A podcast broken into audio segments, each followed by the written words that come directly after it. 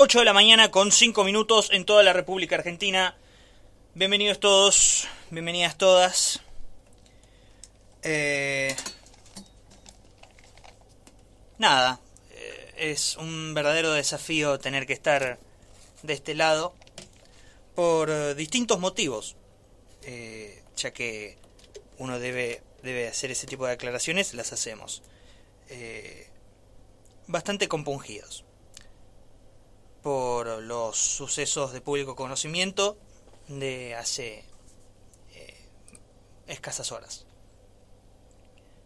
Justo por eso les quería venir a compartir lo siguiente. Un texto de Eduardo Sacheri que me parece que está muy bueno como para compartirlo entre todos a estas horas de la mañana. Se titula con la frase con la que empieza, me van a tener que disculpar. Para Diego. Me van a tener que disculpar. Yo sé que un hombre que pretende ser una persona de bien debe comportarse según ciertas normas, aceptar ciertos preceptos, adecuar su modo de ser a determinadas estipulaciones convenidas por todos. Seamos más explícitos. Si uno quiere ser un tipo coherente, debe medir su conducta y la de sus semejantes siempre con la misma e idéntica vara. No puede hacer excepciones, pues de lo contrario bastardea su juicio ético, su conciencia crítica, su criterio legítimo. Uno no puede andar por la vida reprobando a sus rivales y disculpando a sus enemigos por el solo hecho de serlo. Tampoco soy tan ingenuo como para suponer que uno es capaz de sustraerse a sus afectos y a sus pasiones, que uno tiene la idoneidad para sacrificarlos en el altar de una imparcialidad impoluta. Digamos que uno va por ahí intentando no apartarse demasiado del camino debido, tratando de que los amores y los odios no le trastoquen irremediablemente la lógica. Pero me van a tener que disculpar, señores hay un tipo con el que no puedo. Y ojo, ¿eh? Que lo intento. Me digo, no puede ser. No puede haber excepciones. No, no, no debe haberlas. Y la disculpa que requiero de ustedes es todavía mayor porque el tipo del que hablo no es un benefactor de la humanidad, ni un santo varón, ni un valiente guerrero que me ha consolidado la integridad de mi patria. No, no, nada de eso. El tipo tiene una actividad mucho menos importante, mucho menos trascendente, mucho más profana. Les voy adelantando que el tipo es un deportista. Imagínense, señores, llevo escritas 263 palabras, hablando del criterio ético y sus limitaciones, y todo por un simple caballero que se gana la vida pateando una pelota. Ustedes podrán decirme que eso vuelve mi actitud todavía más reprobable. Tal vez tengan razón.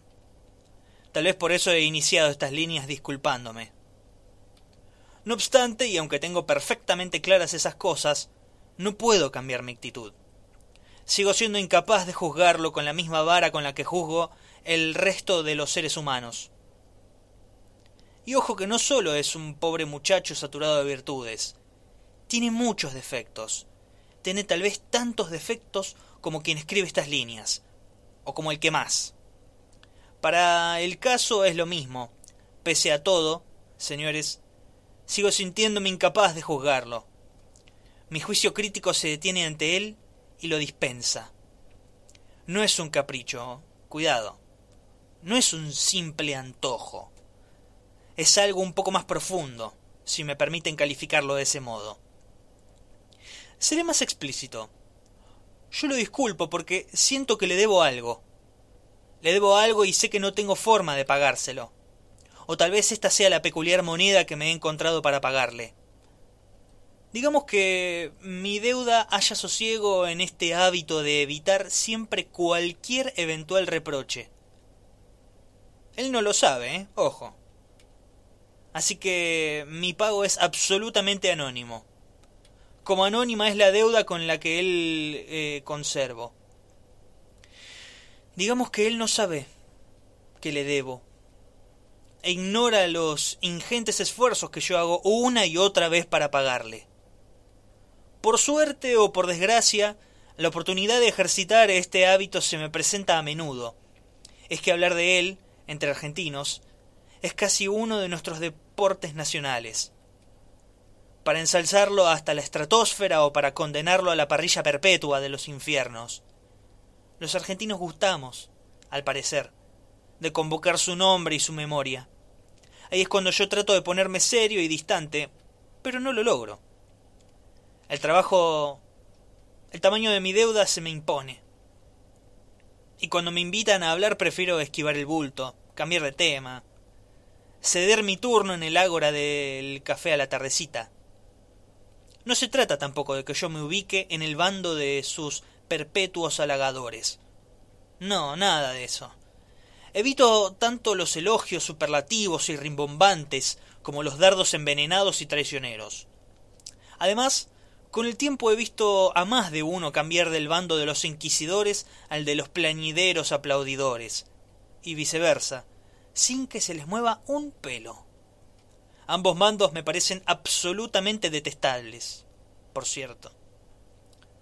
Por eso yo me quedo callado, o cambio de tema. Y cuando a veces alguno de los muchachos no me lo permite, porque me acorrala con una pregunta directa, me cruza el aire llevando específicamente mi nombre. Tomo aire. Hago como que pienso y digo alguna sandez al estilo de... Y no sé, habría que pensarlo. O tal vez arriesgo un... Bueno, vaya uno a saber, son tantas cosas para tener en cuenta. Es que tengo demasiado pudor como para explayarme del modo en que ahí lo hago. En que aquí, en estas palabras lo hago. Y soy incapaz de condenar a mis amigos al tórrido suplicio de escuchar mis argumentos y mis justificaciones. Por empezar, les tendría que decir que la culpa de todo la tiene el tiempo. Sí, como lo escuchan, el tiempo. El tiempo que se empeña en transcurrir cuando a veces debería permanecer detenido. El tiempo que nos hace la guachada de romper los momentos perfectos, inmaculados, inolvidables, y completos. Porque si el tiempo se quedase ahí, inmortalizando a los seres y a las cosas en su punto justo, nos libraría de los desencantos, de las corrupciones, de las ínfimas traiciones tan propias de nosotros los mortales. Y en realidad es por ese carácter tan defectuoso del tiempo que yo me comporto como lo hago, como un modo de subsanar, en mis modestos alcances, esas barbaridades injustas que el tiempo nos hace.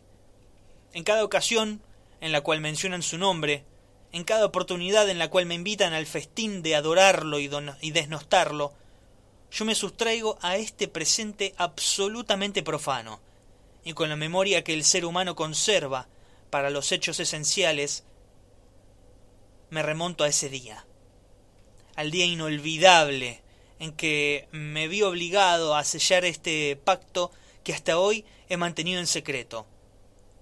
Un pacto que puede conducirme, lo sé, a que alguien me acuse de patriotero.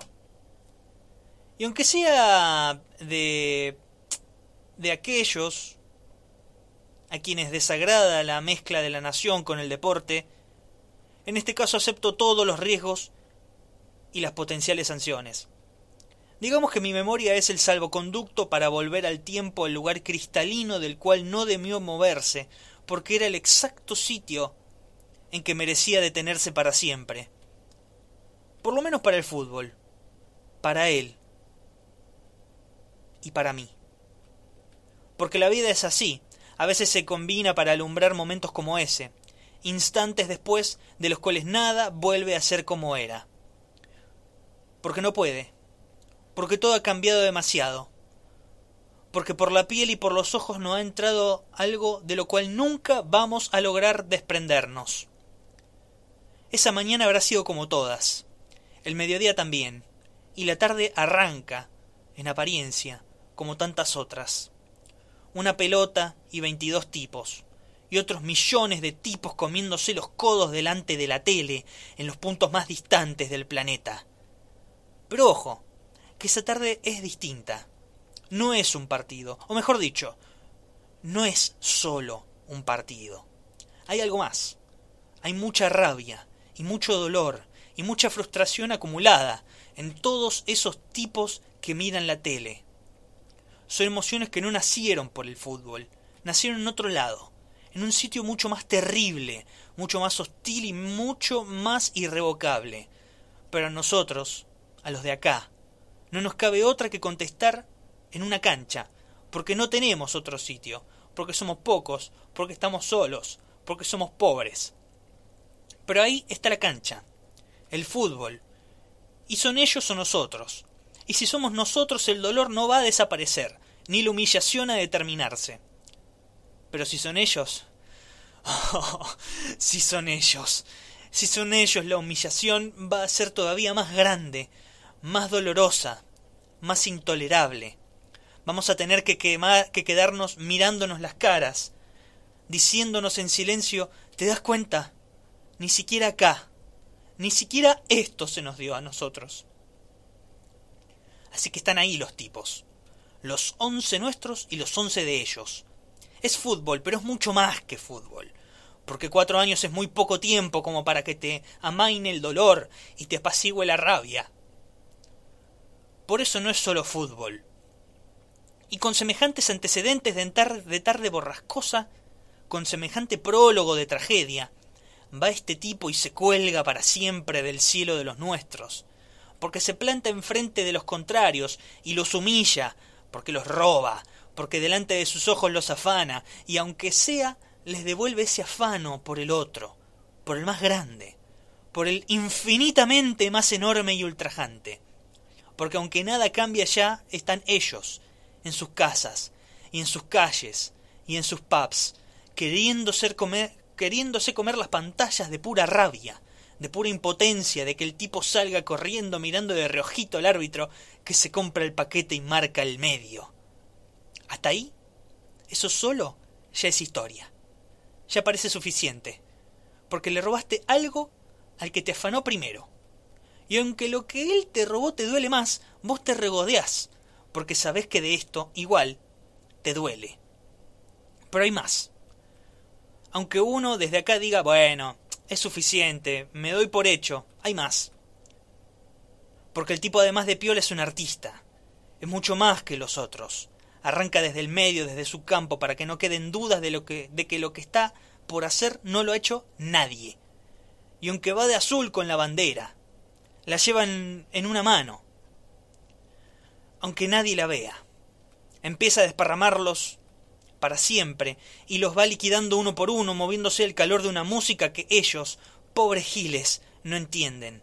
No sienten la música, pero sí sienten un vago escosor, algo que les dice que se les viene la noche, y el tipo sigue adelante, para que empiecen a no poder creerlo, para que no se lo olviden nunca, para que allá, lejos, los tipos dejen la cerveza y cualquier otra cosa que tengan en la mano, para que se queden con la boca abierta y la expresión de tontos, pensando que no, que no va a suceder, que alguno lo va a parar, que ese morochito vestido de azul y de argentino no va a entrar al área con la bola mansita a su merced, que alguien va a hacer algo antes de que le amargue al arquero y lo sortee por afuera, de que algo va a pasar para poner en orden la historia y que las cosas sean como Dios y la reina mandan, porque en el fútbol tiene que ser como en la vida, donde los que llevan las, las de ganar ganan, y los que llevan las de perder pierden. Se miran entre ellos y le piden al de al lado que los despierte de esa pesadilla, pero no hay caso.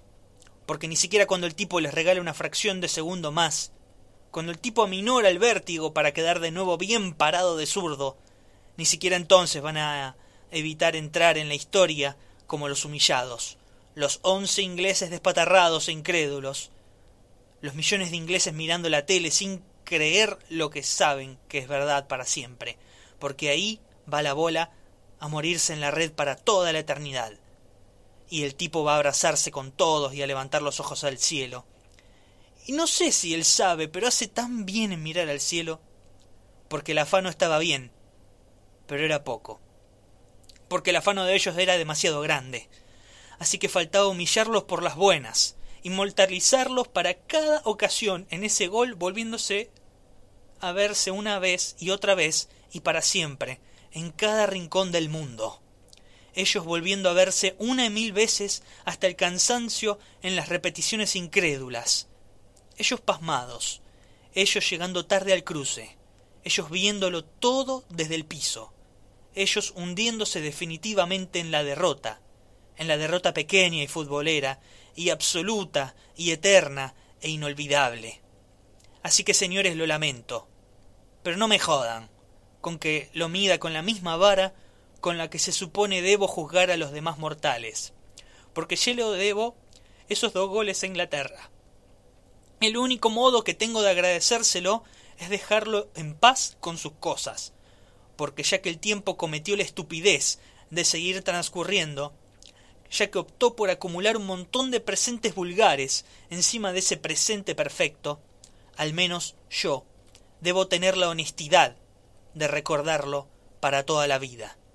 Yo conservo el deber de la memoria. Eduardo Sacheri. Ahí lo tiene Marabona, lo marcan dos, pisa la pelota Marabona, arranca por la derecha el genio del fútbol mundial, y es el tercero a tocar para Borruchaga siempre Marabona, genio, genio, genio, ta, ta, ta, ta, ta, ta, ta,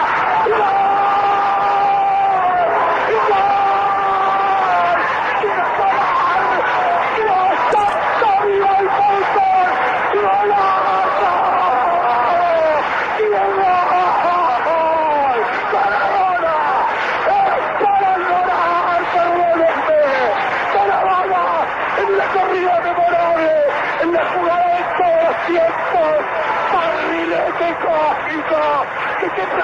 Para dejar el cabinetante inglés, para que el país se opulle apretado, gritando por Argentina. Argentina 2, Inglaterra 0.